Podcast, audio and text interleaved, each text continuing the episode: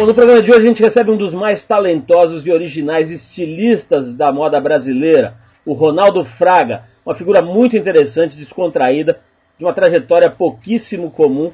O Ronaldo extrapolou de longe as fronteiras do mundo da moda e acabou incorporando nas coleções que ele faz referências super importantes da cultura brasileira e principalmente divulgando o trabalho original e autêntico de grupos de artesãos do Brasil, pessoas que tinham e ainda têm a sua arte ameaçada de extinção e que passam a ganhar o mundo através do olhar e das mãos do Ronaldo Fraga. O Ronaldo vem aqui para falar sobre a sua paixão por nomes, por tecidos, por cores, por viagens, sobre o curso que ele fez com um bando de travestis, enfim, sobre a moda como registro de um tempo, de uma época, sobre bom humor e sobre como é a arte de não se levar mais a sério do que se deve. Um papo muito bacana hoje aqui com o estilista Ronaldo Fraga, que é um dos homenageados do Prêmio Trip Transformadores 2011, na sua quinta edição que acontece agora, no dia 26 de outubro.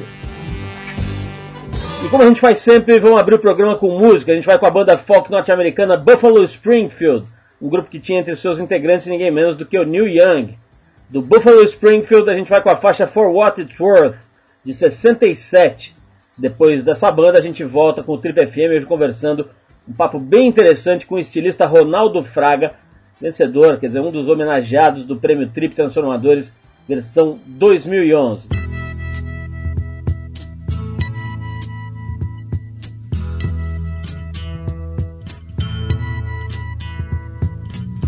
There's something happening here.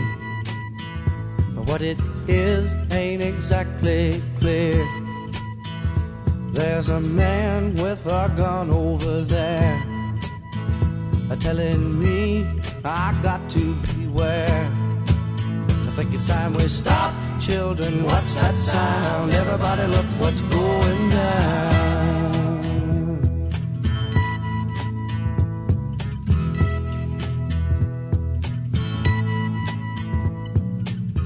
There's battle lines being drawn. Nobody's right if everybody's wrong. Young people speaking their minds are getting so much resistance from behind. Time we stop. Hey, what's that sound? Everybody, look what's going down.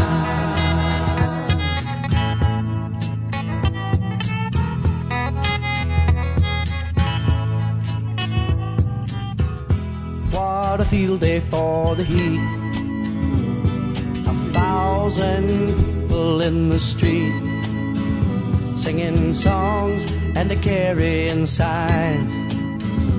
Mostly say hooray for our side. It's time we stop. Hey, what's that sound? Everybody look what's going down.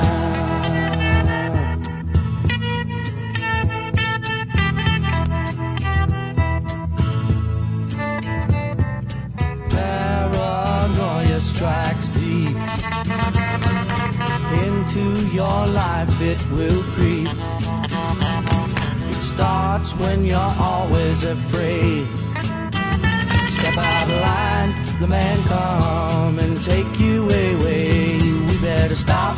Hey, what's that sound? Everybody look what's going. Better stop. Hey, what's that sound? Everybody look what's going. We better stop now. What's that sound? Everybody look what's going.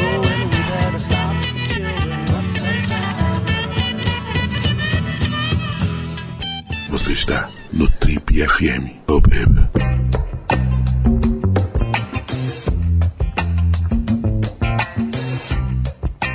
Ele não teve avó bordadeira nem mãe costureira, não brincava de boneca com a irmã e dizem nem liga tanto assim pra moda, mas mesmo assim é um dos mais importantes e originais estilistas do Brasil. Mineiro de família remediada e exímio desenhista, ele foi caçando cursos gratuitos de desenho aqui e ali e acabou se aproximando da profissão. Cursou estilismo na Universidade Federal de Minas Gerais, se pós-graduou na Parsons School of Design de Nova York e na St. Martin's School de Londres, e lançou sua marca nas passarelas brasileiras em 1996, com a coleção Eu Amo Coração de Galinha. De lá para cá ele colecionou prêmios e entrou para a formação titular do São Paulo Fashion Week e costurou uma parte importante e belíssima da cultura brasileira nas suas coleções. Bem mais do que isso, ele funcionou como uma ponte e conectou o público dos desfiles de moda ao trabalho original e autêntico de grupos e cooperativas de artesãs do Brasil, grupos que tinham e ainda têm a sua arte ameaçada de extinção. A conversa hoje aqui no Trip é com o pai do Ludovico e do Graciliano, o Ronaldo Fraga, um dos homenageados do Prêmio Trip Transformadores desse ano, agora em 2011. A gente tem a honra de receber aqui o Ronaldo Fraga. Ronaldo, antes de mais nada, é um prazer te receber aqui, a gente se conhecer pessoalmente, bater um papo. E sei que a tua agenda aqui anda mais atrapalhada do que de dentista, né, cara? De dentista, aqueles caras que, que marcam reunião a cada 15 minutos. A sua eu sei que você está voando para lá e para cá, mas conseguiu abrir uma brecha. Me falaram que é mais difícil abrir uma brecha na agenda do Ronaldo do que fazer ponto cruz com uma mão só. Então eu quero agradecer muito a tua presença aqui para a gente poder bater esse papo aqui, te conhecer melhor, te apresentar para o nosso público aqui. Obrigado por ter vindo, cara. Obrigado, obrigado pelo convite. Estou muito feliz, eu adoro o programa e e bom, o prazer é todo meu mesmo. Ronaldo, como vão, para começar pelo mais importante, como vão os pequenos Ludovico e Graciliano? Como é que eles estão? Menino, crescendo, estão crescendo, estão crescendo e e se fazendo. Mas tão felizes. Como é que você é? fez? Como é que você escolheu esses nomes? Eu, para dar nome para os filhos, cara, eu não sabia o que dar. Eu fui, voltei. No fim, acabei não escolhendo nada. Quem escolheu foi a minha mulher e, no caso do segundo filho, a minha filha mais velha.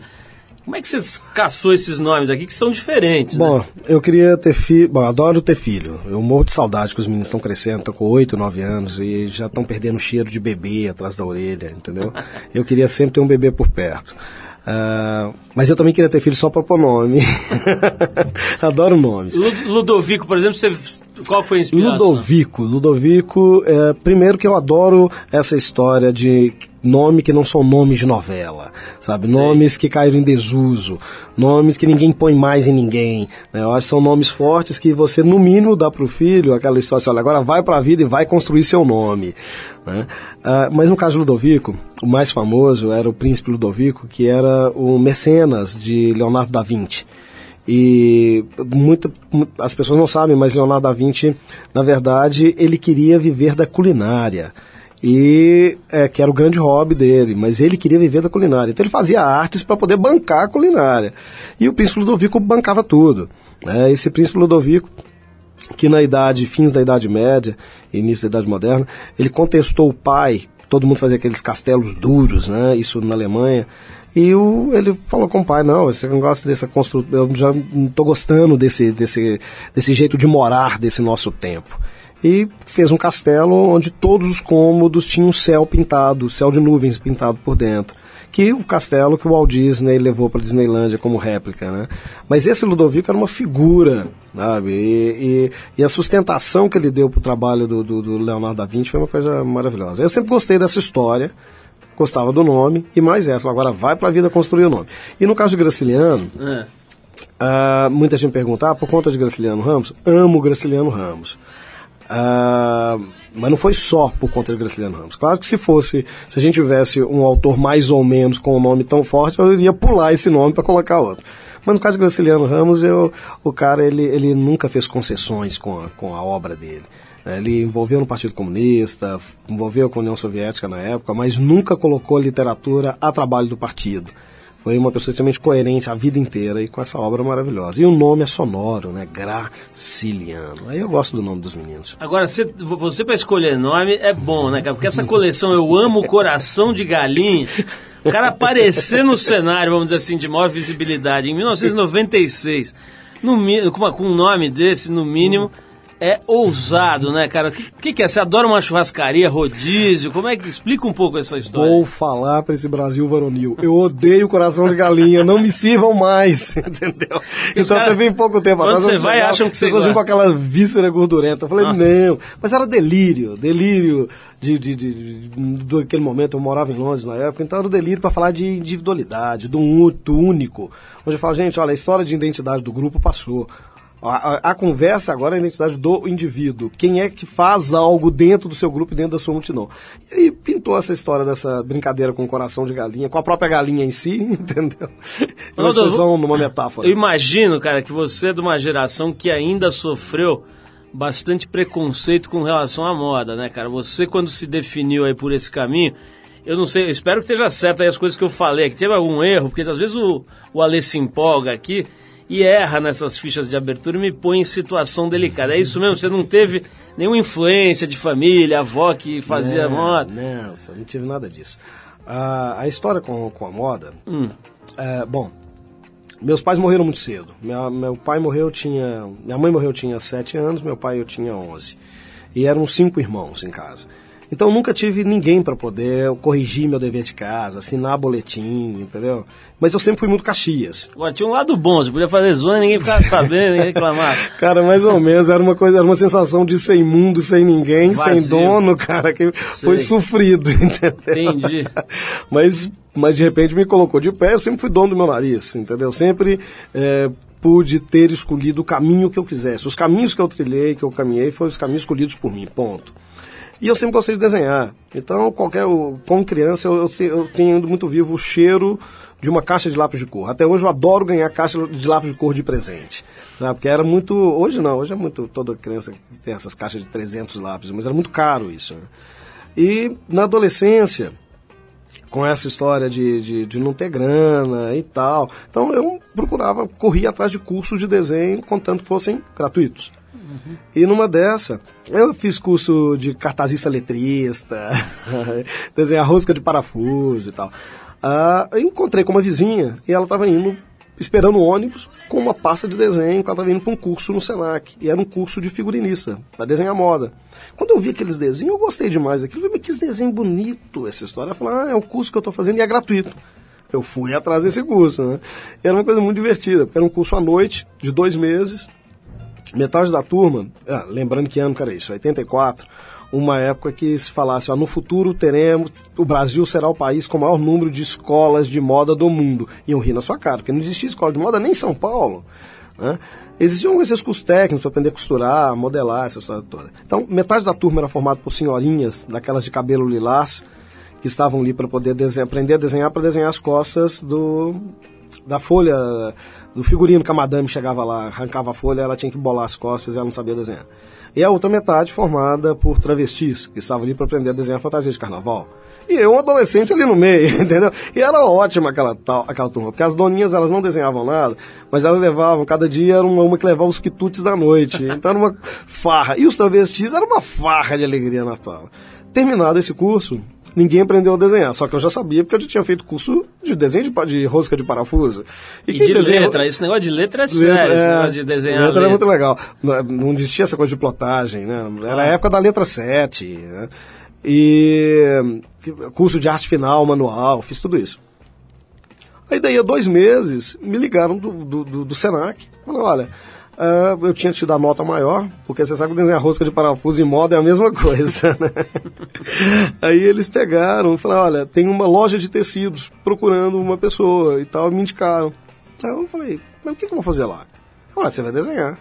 E eu tenho que pagar alguma coisa para isso? Não, é um emprego. Então foi o primeiro emprego da minha vida, entendeu? Desenhista de moda. Aí eu falei assim, gente, eu vou desenhar o dia inteiro e ainda vão me pagar por isso. Né? Claro que não foi bem assim, foi um pesadelo, né? porque no, quando abriu a porta da loja, era uma loja no centrão de Belo Horizonte, tinha umas 30 mulheres com rolo de tecido debaixo do braço. Gorda, magra, alta, baixa, querendo a roupa pro enterro, querendo a roupa pro casamento, querendo a roupa pro batismo. E eu só sabia desenhar, eu não tinha vocabulário de moda. Né? Então o que, que eu fazia? Na hora do almoço eu nem almoçava. Eu ficava andando no centro, olhando ponto de ônibus, vitrine, olhava uma gola e falava, vou registrar, vou registrar. Olhava uma manga, vou registrar, vou registrar. E deve ter feito muitos Frankensteins. Aliás, há quem, há quem diga que ainda os faço. Mas o que, que eu aprendi com isso? Que não foi Londres que me ensinou, não foi a escola de Nova York que me ensinou. Foi ouvir voz de tecido. Sabe, até hoje eu lembro do desenrolar do tafetá de seda pura no ar entendeu? Porque eu ficava aqui desenhando e os vendedores aqui faziam um barulho empapelado, né? Ou o cheiro que um linho S120, que era um linho pesado que o Brasil exportava, e que hoje é um tecido meio que em extinção, ao ser cortado, o cheiro do linho no ar, o cheiro do algodão. Né? Hoje, se eu conheço de composição de tecido pelo cheiro do tecido, foi dessa experiência na loja de tecidos. E uma outra coisa também que foi, eu acho que fundamental também para a minha formação e da, a minha marca no meu ofício, foi uh, o fascínio com as histórias do homem comum sabe? Porque nisso daí eu ouvia as histórias delas e eu ficava desenhando, começando com calma ali, meio que psicografando, que elas me dessem o um modelo que nem elas sabiam que elas queriam. Eu aprendi que a escolha da roupa é uma conquista amorosa. Uma conquista amorosa com o grupo, uma conquista amorosa com o outro, uma conquista amorosa com você mesmo e tal. Eu lembro quando eu vi aquela cena da Fernanda Montenegro escrevendo cartas lá no, no Central do Brasil, né, no meio da viagem com o menino, falei, lá, eu fazendo desenho na loja de tecidos. Era mais ou menos isso. nós vamos falar mais sobre moda, mas eu vou querer falar com você sobre dinheiro, cara. Eu quero saber como é que um cara que perde os pais cedo, vai pra luta logo cedo, como é que o dinheiro, que, que tipo de referência, de relação você tem com bufunfa, ou como diz Arthur Veríssimo, com tutu. E não é o tutu mineiro, não, é a bufunfa, a mesma verba. Mas a gente, vai, a, gente vai, a gente vai fazer uma pausinha aqui para tocar um projeto paralelo daquela banda New Wave famosa dos anos, acho que 80, né? 70 ainda? 70, né? 70, 80, banda Divo, que chama-se Wipeouters. Eles misturam punk rock com surf music. Apesar dos membros da banda dizerem que esse projeto é de antes da formação do Divo, a verdade parece que é que, que eles só lançaram um disco com esse nome, Wipeouters, em 2001. Chama-se Pity Wang, alguma coisa assim. Desse disco a gente separou a ótima Twist and Lounge. Depois desse som aí do Divo vestido de Wipeouters, a gente volta com o mago da moda Ronaldo Fraga falando se ele guarda dinheiro debaixo do colchão, se ele tem bolsos falsos nas suas calças para guardar euros ou se a relação dele com o dinheiro é outra. Vamos ouvir o iPauta e a gente já volta com Ronaldo Fraga hoje aqui no Trip FM.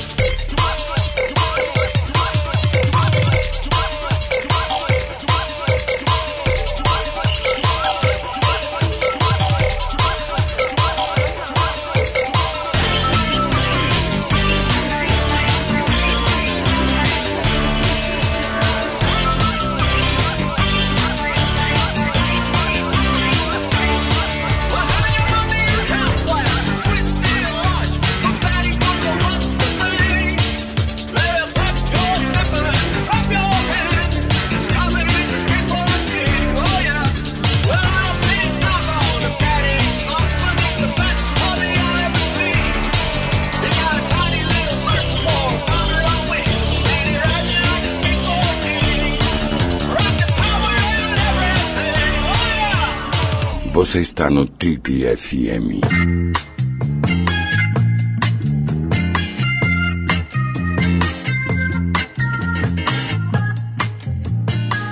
Legal, estamos de volta hoje conversando com Ronaldo Fraga aqui no Trip FM. Se você perdeu a primeira parte da entrevista, vai lá no trip.com.br. A gente tem essa entrevista na íntegra e todas as entrevistas feitas nos últimos 10 anos aqui no programa. Você pode baixar e ouvir à vontade a hora que você quiser. Pode ouvir andando, pegando trem, ônibus, viajando, enfim, tem lá um monte de coisa legal. Ronaldo, eu antes de fazer a pausa aqui para a gente ouvir música, Tava falando de dinheiro, né, cara? Meu, meu, interesse, na verdade, é o seguinte: como é que você. A impressão, vou te explicar o porquê dessa pergunta. A impressão que dá, vendo a tua atuação, não só como criador de moda, mas como cidadão, é que o dinheiro, no sentido raso da palavra, não é uma prioridade para você. Apesar de você ganhar grana, ser respeitado, ser convidado para um monte de projetos, seu nome virou mesmo uma espécie de aval para uma série de coisas que vão além da moda a impressão que dá é que você não tem isso como prioridade. Estou certo ou estou completa e redondamente enganado? não, você está certo, você está certo. Eu acho que até pela minha, minha própria história, eu sempre me preparei para tudo, que tudo desse errado. Né? Então o meu lema até é esse: tudo pode dar errado, inclusive nada. Entendeu? E eu tenho acertado pelo, pelo, pelo nada. E eu sempre habituei com a falta. Né? E, e, uma outra coisa que, que no meu entorno foi muito forte, assim, é a generosidade, sabe? Então, eu tive parentes, vizinhos muito generosos que, que ajudou a nos colocar de pé, né? E, e é, para mim, se eu penso no valor hoje numa pessoa, é essa é a generosidade. Agora, com a história de, de, de grana, de dinheiro, essa história toda, eu nunca deixei que isso se tornasse uma corrente com uma bola de chumbo bem pesada nas, nos meus pés, entendeu? Eu acho que, que a coisa tem, tem fluído bem, tem acontecido bem, mas isso não é isso não vem na frente para mim de jeito nenhum, nunca veio. O que, que, é mais importante quando você pensa na tua carreira, quando você projeta os próximos anos? O que, que você persegue, Ronaldo? Olha, primeiro, o que me sustenta para eu continuar fazendo, é, eu não eu espero nunca perder o brilho do olhar. A vontade de, de ir, a vontade de investigar, a vontade de transformar. Sabe, é isso, é isso que me move. No final de cada coleção, de cada projeto, eu termino tão esgotado que eu falo assim, ah, para que, que meus olhos vão brilhar de novo? Sabe, para onde eu vou para poder me oxigenar novamente? Né? Eu acho até que esse, esse passeio por tantas histórias, tantos lugares do Brasil mesmo, é até uma forma de não perder esse brilho aí uh, do olhar. E outra coisa, uh, eu acho que essa palavra uh, entender a moda como esse vetor de muito mais que um vetor de comunicação, mas um vetor de transformação. Uh, desde o início, eu me lembro que quando eu entrei para a escola, para a faculdade de, de estilismo lá na, na, na, UFMG, eu tive um professor que falou assim: Olha, deixa eu te falar, é tão difícil viver de moda no Brasil. É tão, mais naquela época, né? Tão difícil viver de moda no Brasil, ainda mais moda que fala de cultura. Então você está preparado para poder ralar bastante, né? Eu falei, ah, tá, então vou me preparar. e esse preparar foi me envolver e sempre trabalhei muito com mil projetos, mil coisas ligadas a, a, a tudo isso. Mas uh, hoje, quando eu olho para trás e tudo isso passa num piscar de olhos, eu olho e falo assim: nossa, foi o caminho que eu escolhi. Sabe? E entender, eu sempre achei que o outro entendesse a moda como esse vetor de transformação a que eu me, a que eu me referia e eu continuo achando, sabe? Então, agora que a moda é entendida como cultura pelo Ministério da Cultura, né, eu me lembro na primeira reunião, eu represento o setor lá no, na cadeira do conselho. Eu lembro que na primeira reunião que eu cheguei e que estavam ali pô, os medalhões da música, do cinema, da dança, todos os grandes vetores da cultura desse país e a cadeira de moda pela primeira vez ali com a plaquinha, né? Nossa, meu, foi cada olhada que eu levei, entendeu? Mas eu paro do princípio que todo mundo consegue entender essa interdisciplinaridade da moda e o seu poder de transformação. Então é isso que eu não quero perder nunca. Bom, nós estamos conversando hoje com o Ronaldo Fraga, que além de ser um dos mais criativos e originais homens da moda no Brasil, tem feito um trabalho que extrapola esse campo e é justamente isso que nos interessou mais, e não é por outra razão que o Ronaldo Fraga é um dos homenageados, será um dos homenageados do Trip Transformadores 2011, que vai acontecer agora em outubro, aqui em São Paulo.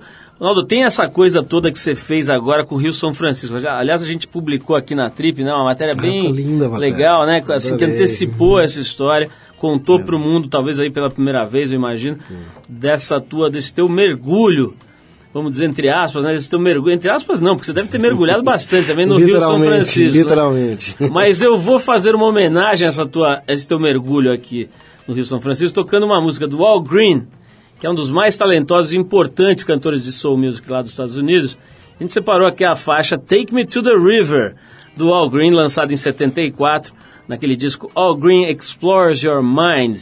Levaram lá, alguém levou, eu queria saber quem levou o Ronaldo Fraga para o Rio São Francisco, mas a gente separou essa música, que é Me Leve para o Rio, Take Me to the River, do Al Green, para homenagear esse mergulho do Ronaldo, não só no Rio São Francisco, mas na cultura brasileira. Levou, tem levado a cultura brasileira de verdade para além dos limites, né? extrapolando os limites que ela geralmente, nos quais ela geralmente está contida, usando a ferramenta da moda. Vamos ouvir o Al Green e a gente já volta para conversar mais com Ronaldo Fraga. Vamos lá.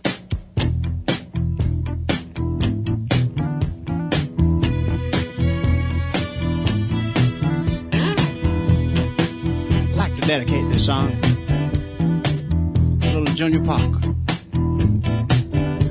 A cousin of mine that's gone on, but we'd like to kind of carry on in his name by saying, I don't know why I love you like I do. After all the changes that you put me through, used all my money and my cigarettes.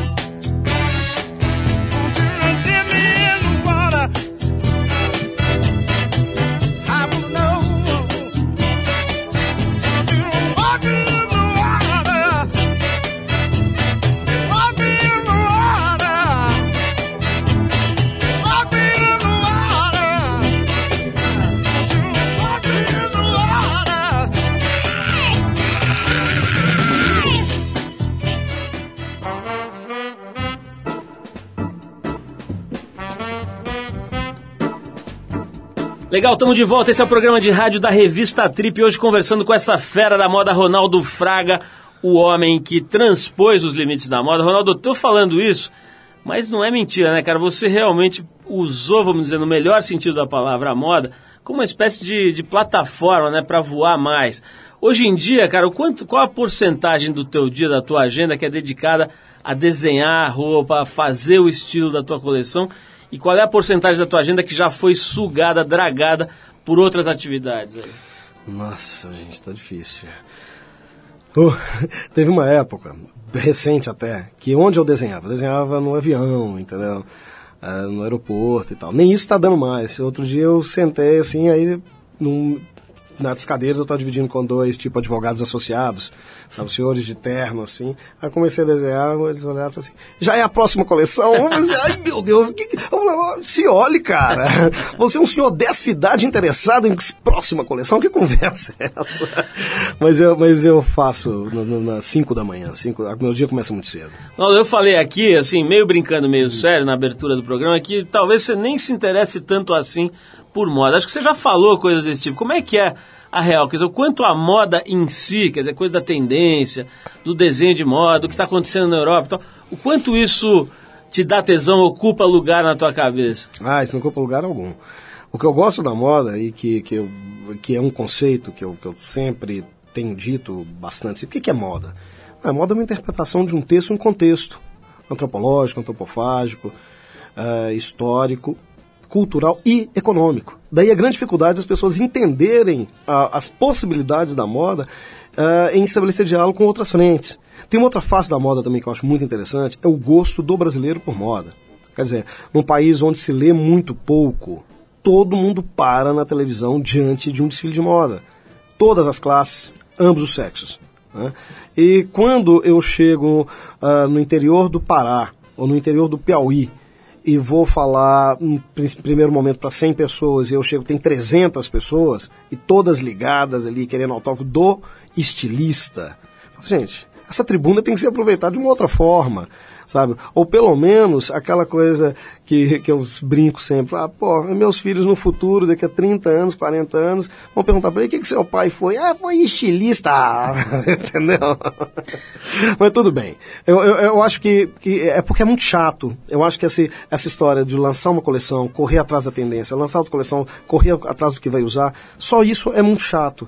Uh, o mais, e, e, nessa correria as pessoas, ou a maioria dos profissionais, esquecem uh, o poder de transformação do olhar que a moda tem. Aí isso eu acho a moda legal. Eu queria saber o seguinte, cara, o desfile, cara, é, o que, que é um desfile de moda?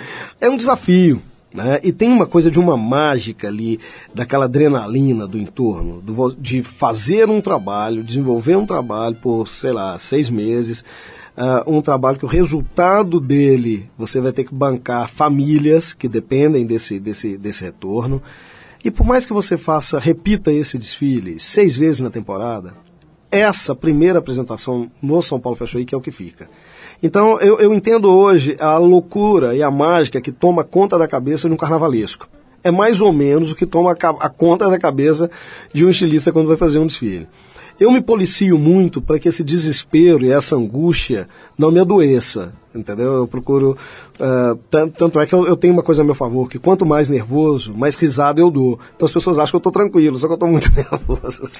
Não, eu quero saber Mas também depois de 30, sei lá, 34 desfiles, também já está fácil. Agora eu quero saber o seguinte.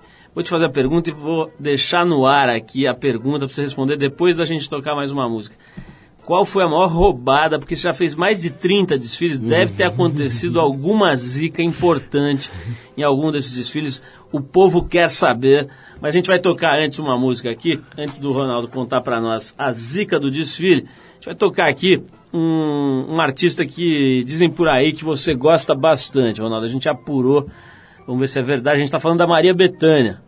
A gente separou aquela faixa histórica dela, Carcará, uma versão que tem num compacto de 1965, cara, uma versão especial do Carcará com a Maria Bethânia. Você gosta mesmo dela ou é mentira? Salve Bethânia, gosto muito. Então vamos tocar o Carcará aqui pro Ronaldo, depois vamos saber se algum Carcará já comeu o cenário da, do desfile dele, se aconteceu alguma zebra aí em alguma das apresentações da moda de Ronaldo Fraga, o nosso convidado de hoje aqui no Trip FM. Vamos lá com Maria Bethânia. Glória! Adeus, Senhor, nas alturas e viva eu de amargura nas terras do meu Senhor.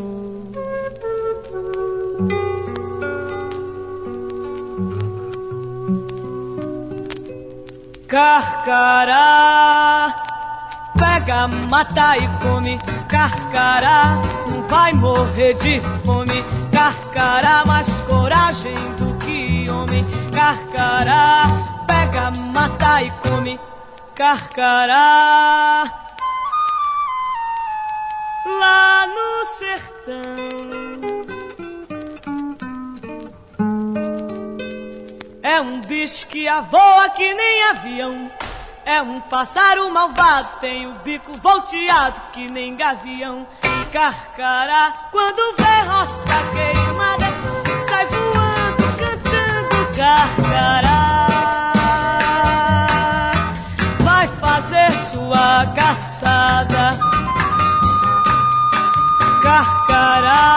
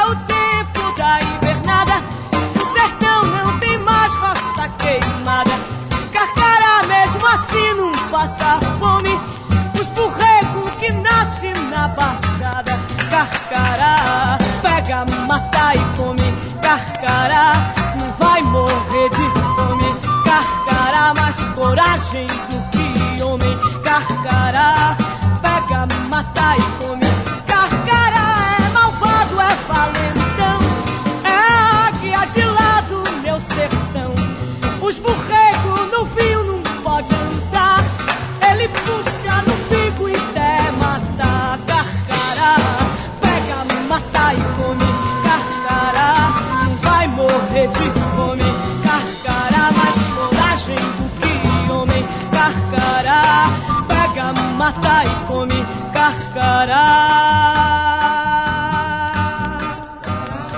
1950, mais de 2 milhões de nordestinos viviam fora dos seus estados natais. 10% da população do Ceará emigrou. 13% do Piauí. 15% da Bahia.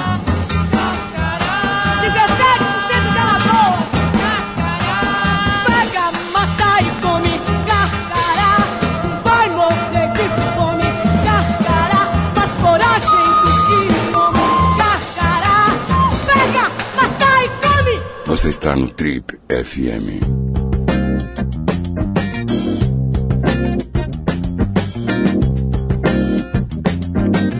Legal, pessoal, estamos de volta hoje conversando com Ronaldo Fraga, um homem que faz moda e que faz muito mais do que moda. Ronaldo, a pergunta ficou no ar, várias pessoas aqui estão me chamando no Twitter querendo saber. Roubadas na passarela, que a gente vê, modelo tropeçando já virou normal e tal. Mas teve alguma situação punk, assim, cara? Já aconteceu alguma zebra feia num desfile? Ah, cara, teve.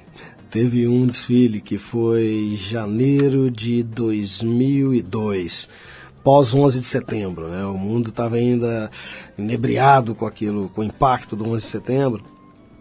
E, eh, bom, eu, como todo mundo, tínhamos a certeza que ali era uma virada de página histórica. Então, a gente mudou tudo, sabe? Temos que fazer de um jeito novo as velhas coisas. O que, que é isso, né?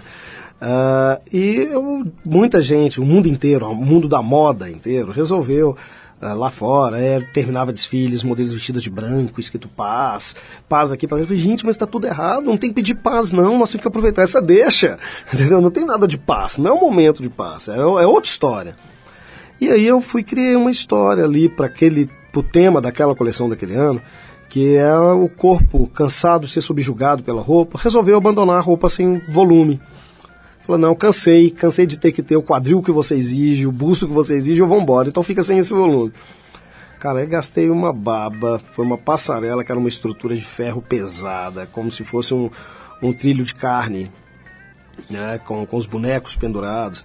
E numa época que eu guardei um sigilo, ninguém sabia o que, que era. Se o evento me pedia lista de casting, eu colocava lá meus parentes cara de pau, que era tudo modelo, os modelos eram chapas, bonecos de madeira. Claro que eles ficaram putíssimos quando chegaram e viram que era uma coisa gigantesca que foi montada, pesadíssima. E começou o problema na montagem já, porque foi na época do apagão. Então o transformador da Bienal não dava conta, tinha que ligar o transformador para que essa história funcionasse. Um caos. Mas tudo bem, vamos começar, começou o desfile. A plateia não sabia que não teria modelo esse desfile. E era uma trilha só de caixinhas de música, aquela coisa que começa bonitinho, né? Uma caixinha de música, depois aquele vira ensurdecedor, música de realejo, no final você tem ódio daquilo, né? Tá, aí o desfile foi indo e o pessoal de boca aberta. Você, você nem, ninguém respirava, era um desfile que era, encerrava a temporada, era tipo sábado, nove da noite. Quando lá de dentro, eu escutei um estrondo, a estrutura toda balançava. Aí eu cheguei perto do engenheiro, que é um senhorzinho lá de, lá de Minas que fez a história, e falei assim: o que está acontecendo? Tá parando? Ele olhou pra mim e falou assim: tá. Eu falei: como está parando? Isso no meio do desfile. Por quê? Testamos lá em Minas, só que era uma coleção de inverno. E um detalhe que nós não pensamos, ninguém pensou na roupa, né? E como eram roupas de inverno, eram casacos, eram Peso. botas e tal, pesou e destabilizou a estrutura do trilho. E eu sabia que ele tinha me falado, ah, tem uma- uma- um botão aqui que roda, os bonecos vão poder dar ré, vão poder rodar e vão poder fazer e acontecer. E a coisa estava indo, começou a dar o estrondo. E com, ah, eu, quando ele falou que ia parar, eu falei, então dê uma ré. Ele falou, você quer que dê? Eu não entendo nada disso, dê essa ré. Aí, quando ele foi dar essa ré, na trilha entrou La Comparsita. Também foi o ano da quebra da Argentina, era tudo. 11 de setembro, quebra da Argentina, apagão no Brasil, olha só o cenário. 2001 para 2002. Cara, e quando começou? Pararara, pam, pam, pam, que ele deu a ré, começou a sair fumaça nas engrenagens. O povo começou a aplaudir, porque os bonecos começaram a rodar. E eles acharam que os bonecos estavam dançando um tango. Aí a, a plateia em peso aplaudiu aquilo. Quando ele virou pra mim e falou assim: eles não vão dar mais nenhum passo. Agora não anda mais. Aí eu tinha feito, né, como sempre, a camiseta com o nome da coleção. A primeira camareira que chegou com o boneco falou assim: e aqui, o que, que eu faço com esse boneco? Nós falamos: entra. E ela entrou. E quando ela entrou, a música passou por um pianinho super melancólico. E quando essa senhora entrou com esse manequim escondida atrás, só o pezinho dela, e as pessoas vendo, tipo, as pessoas falam: nossa, o corpo normal, o homem comum, volta e toma conta Pô. da roupa sem volume, né? Momento épico. Claro que lá dentro todo mundo chorava em pânico, né? O, o engenheiro chorava, eu chorava, a equipe inteira em pânico sem saber o que, o sucesso que estava acontecendo lá fora. Né? Gerald Thomas aplaudindo de pé, entendeu? e foi uma Ronaldo, coisa, foi uma isso- história. essa história me leva a lembrar de um momento que é ao mesmo tempo uma espécie de apoteose e uma coisa ridícula, que é aquela entradinha do estilista depois do desfile. né? Tem uns que ficam morrendo de vergonha, tem uns que desenvolveram uma corridinha meio ridícula. Quer dizer, a chance. é Aquilo é que nem dançar pra quem não é do ramo, né, cara? Aquilo é a pior parte da história. A chance de você fazer um papelão ali é de 99%. Nossa, ué. Você dá corridinha, entra fazendo a linha, não tô nem aí. Qual é o seu tipo na hora da corridinha, Ronaldo? Tudo ao mesmo tempo. então, como, como o espaço é longo, um pedaço eu corro, outro pedaço eu finjo que não tá nem aí, outro pedaço eu faço cara de blazer, outro eu tenho vontade de chorar, e outra uma cara de o que, que eu tô fazendo aqui. Não, Então, porque além de mistura tudo tem aquele choque, né? Porque você, em geral são figuras delgadas ali, aqueles modelos de E entra o 1,90m. estilista gordinho. Aí entra um baixinho, entra uma, uma mulher, no caso das mulheres, entra lá uma mulher mais normal e fica aquela situação confusa. Agora, Ronaldo, tem um protestos aqui que chegam pelo Twitter, assim, uma coisa quase equivalente àquela, àquela passeata do Chile, em função do seu bigode. Você está sem bigode, que era um bigode muito bem tratado, muito bem penteado, muito bem modelado. O que houve com a sua pilosidade suprabucal? Menina, aquele bigode era tratado a pão de ló. Eu era louco pra ter aquele bigode. As pessoas falavam, Salvador Dali, não, era essa de Queiroz. Eu era louco pra ter o bigode do essa de Queiroz. E aí um dia, numa dessas viagens pra um lugar desse, minha barba foi crescendo, o bigode apareceu. Aí eu falei, eu não sabia que tinha esse bigode. E vim tratando ele com muito carinho. Aí, uma ocasião, eu estava esperando num desses, dessas esperas intermitentes em Guarulhos, eu fui fazer um. Fui ao barbeiro e invariavelmente eu dormi. E quando eu acordei, o cara tinha cortado as pontas, virou um bigode tiozinhos, é uma coisa assim. Aí eu deixei crescer novamente, mas aquilo pra mim foi uma paulada. Aí agora há pouco tempo, tem um barbeiro, um senhorzinho de mais de 90 anos no, no centro de Belo Horizonte, eu passava de carro e sempre via esse salão dele. Salão lindo, sabe? Com as cadeironas e tal. Falei, gente, tem que vir prestigiar esse amiguinho aqui, porque daqui a pouco ninguém vem aqui no centro fazer a barba com ele. Eu fui, contei essa história de Guarulhos ele falou, ah, mas esse profissional é péssimo. Quem tem um bigodão bonito desse, tá na cara que a pessoa cultua esse bigode. Eu falei, pronto, encontrei uma pessoa que eu possa entregar o bigode e dormir com calma, né? Assim foi feito, eu dormi e eu ia receber pessoas em casa. Cara, eu, eu tô vendo ele puxando e tal, saí, paguei, fui embora, recebi as pessoas, teve uma festa em casa. Quando eu fui dormir, que eu olhei no, no, no espelho, eu tinha uma, um bigode um lado imenso e outro lado ele cortou. Ele, ele errou e não tirou o outro lado, entendeu? Pô, mas Por isso aí deve ter sido igual aquele desfile. Mas Acharam sei que era... rindo assim. Deve ter sido igual aquele desfile que deu tudo errado e acharam que era uma criação incrível. Cara, todo mundo achou que a proposta era essa. vendo? E você, esse cara agora não bastou duas pontas, agora ele quer uma ponta pra um lado só. Aí eu falei, não, deixa eu tirar pra ver se nasce um outro bigode agora. Nossa, você já fez uma, uma revelação incrível aqui que o Da Vinci, na verdade, só queria cozinhar. Agora, eu, eu tô lendo um negócio aqui que eu não sabia, queria saber se você confirma, que o Drummond, cara, Carlos Drummond de Andrade, era bastante ligado e interessado em moda. Você sabia disso? Sabia demais a conta. Como, como assim? Conte-me sobre isso. Drummond tem uma. As pessoas falam assim, "Ah, coleção de moda inspirada em Drummond. O que, que é isso? Como esperar? Moda numa figura que parece que já nasceu velho, né? Que você tem a sensação que o Drummond já nasceu naquela estátua, estátua lá do Rio, né? Parece É. que ele nasceu ali já. E uma figura que usou quatro cores somente a vida inteira. Bom, ele tem uma coisa que é fundamental para um profissional de moda, que ele foi o grande observador do tempo pela literatura. Tem uma crônica dele que eu não me canso de, de citar, que foi uma crônica que ele escreveu aos 18 anos ainda, sob o pseudônimo de Antônio Crispim, no Diário de Minas, lá, lá, lá em Belo Horizonte, que ele, que ele escreve assim, isso era o ano de 23, eu acho, 23, 24.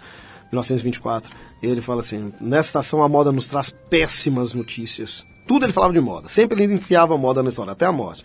Nessa estação a moda nos traz péssimas notícias. Os comprimentos estarão mais longos e seremos privados das lindas pernas das moças ao bonde ao fim da tarde.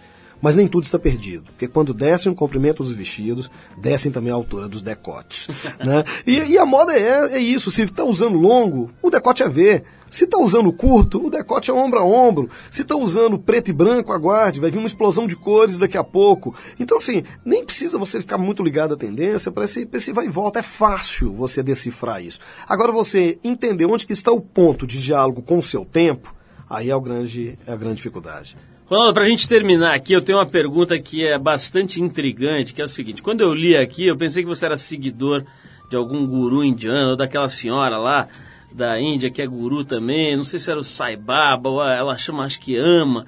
Enfim, eu li aqui que você abraça desconhecidos na rua. Eu falei, pô, o cara é um tipo um guru que fica andando em Belo Horizonte abraçando barbeiros de 80 anos e tal. Que história é essa de você abraçar desconhecidos no centro de grandes cidades, Ronaldo? Ah, Amiguinho, deixa eu te dizer, são 10 graus de miopia, 300 de astigmatismo, e soma-se aí vista cansada, e daqui a alguns anos, que eu não vou ter como escapar dos 75, uma catarata, entendeu? Então, como eu não enxergo quem é conhecido e quem não é, quando vem o vulto, eu falo, é conhecido, eu abraço, entendeu? No meio do abraço, eu falo assim, eu te conheço. Não, ah, também não, aí pelo menos já faz amizade. Então já vou sugerir que a próxima coleção, o próximo estilo seja o seguinte: na dúvida, abraço. Abrace! É, é muito mais fácil abraçar, rir, cumprimentar, do que fazer carão. O mundo já Ai. faz carão pra todo mundo, ora. Ronaldo, eu quero te agradecer muito aqui. Olha, acho que os, os ouvintes já entenderam por que você é. Você foi escolhido para ser homenageado no Trip Transformadores desse ano. Acho que você enxerga muito além da lente da moda, quer dizer que já é um campo interessantíssimo, mas a hora que você consegue subir a lente e enxergar o que está em volta, isso enobrece, isso ganha muito. Acho que é, é isso que você tem feito. Citei aqui o Atal, acho que é um trabalho que pode ser comparado, quer dizer, pessoas que vão lá e extrapolam o campo ao qual elas estavam ali, no qual elas estavam limitadas pela, pela origem né, do trabalho. Você consegue abrir as porteiras, deixar vazar, deixar entrar, deixar sair.